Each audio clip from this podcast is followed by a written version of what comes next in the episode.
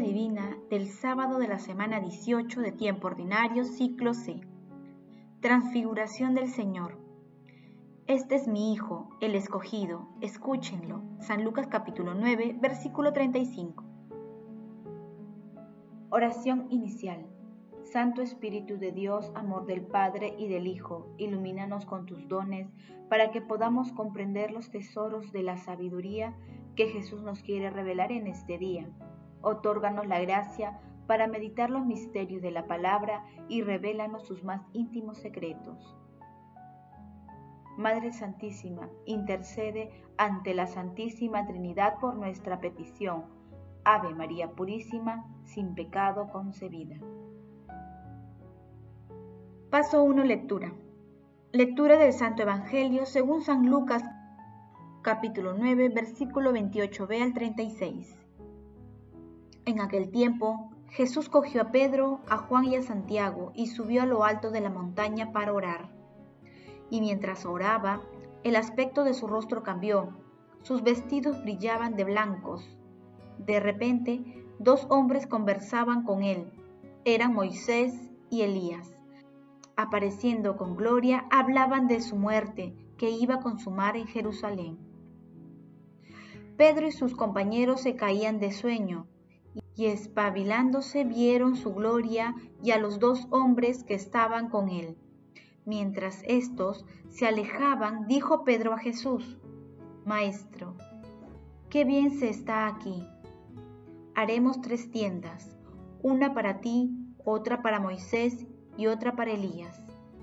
No sabía lo que decía, todavía estaba hablando cuando llegó una nube que lo cubrió. Se asustaron al entrar en la nube.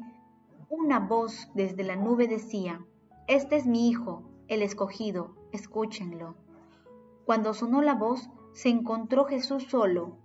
Ellos guardaron silencio y por el momento no contaron a nadie nada de lo que habían visto.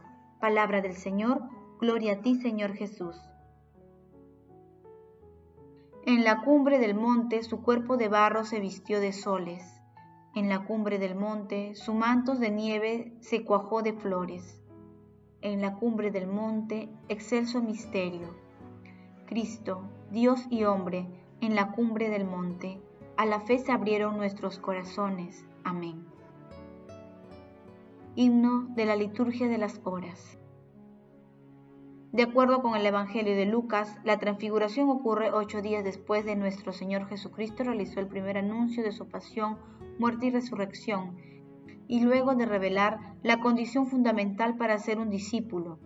Es importante destacar también que al día siguiente de la transfiguración, Jesús hace el segundo anuncio de su pasión, muerte y resurrección, luego de curar a un niño epiléptico.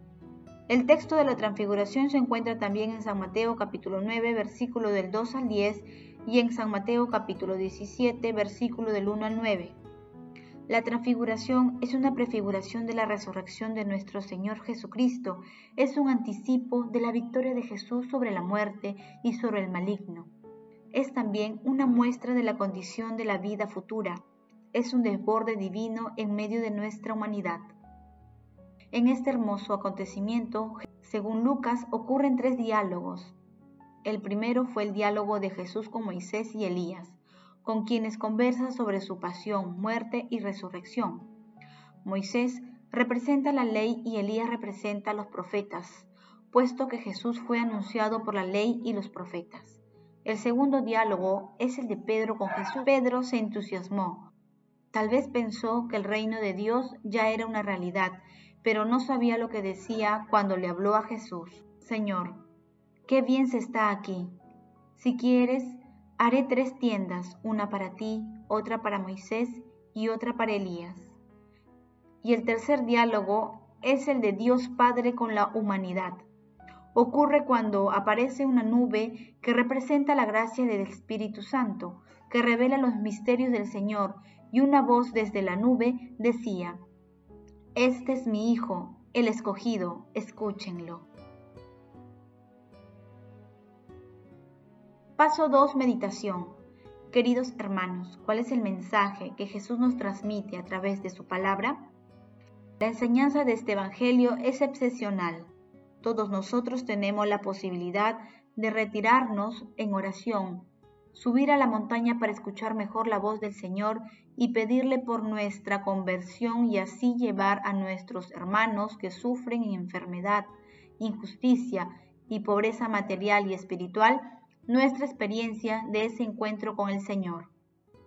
Esa palabra escuchada debemos guardarla en el corazón y hacerla crecer proclamándola a nuestros hermanos. Esta es nuestra misión, hacer que la gloria de Dios sea conocida y sirva de consuelo a nuestros propios hermanos que sufren o ignoran su misericordia. Tengamos presente que en la transfiguración del monte Tabor, Jesús reveló su identidad divina, manifestándose en una gloria resplandeciente y eterna. En nuestra vida también experimentamos momentos de transfiguración, de experiencias gratificantes de Dios. Atesoremos esos momentos y tengámoslos presente en los momentos de las tribulaciones que vividas al lado de nuestro Señor Jesús serán fuente de gracia. Ante el maravilloso acontecimiento de la transfiguración, conviene preguntarnos, ¿somos capaces de dialogar con las tres personas de la Santísima Trinidad a través de nuestra oración? Dios Padre nos pide que escuchemos a su Hijo. ¿Somos capaces de dialogar con Jesús estando atentos al mensaje que Jesús nos transmite a través de su palabra? ¿Nos dejamos transformar, transfigurar por el Señor? ¿Damos a conocer a los demás las manifestaciones de la gloria de Dios en nosotros? Que las respuestas a estas preguntas sean beneficiosas para seguir a Dios Jesús, María y José nos aman. Paso 3. Oración. Dios Padre, que nos has mandado escuchar a tu Hijo amado, alimenta nuestro espíritu con la palabra, para que con mirada limpia contemplemos gozoso la gloria de tu rostro. Transfigura, Señor, transforma nuestra vida para ser verdaderos hijos tuyos. Padre eterno, te pedimos por el Papa Francisco, nuestros obispos, párrocos, sacerdotes, diáconos y consagrados y consagradas, para que, reflejando en sus vidas el rostro luminoso de Jesús, nos ayuden a experimentar su misericordia en este tipo de conversión.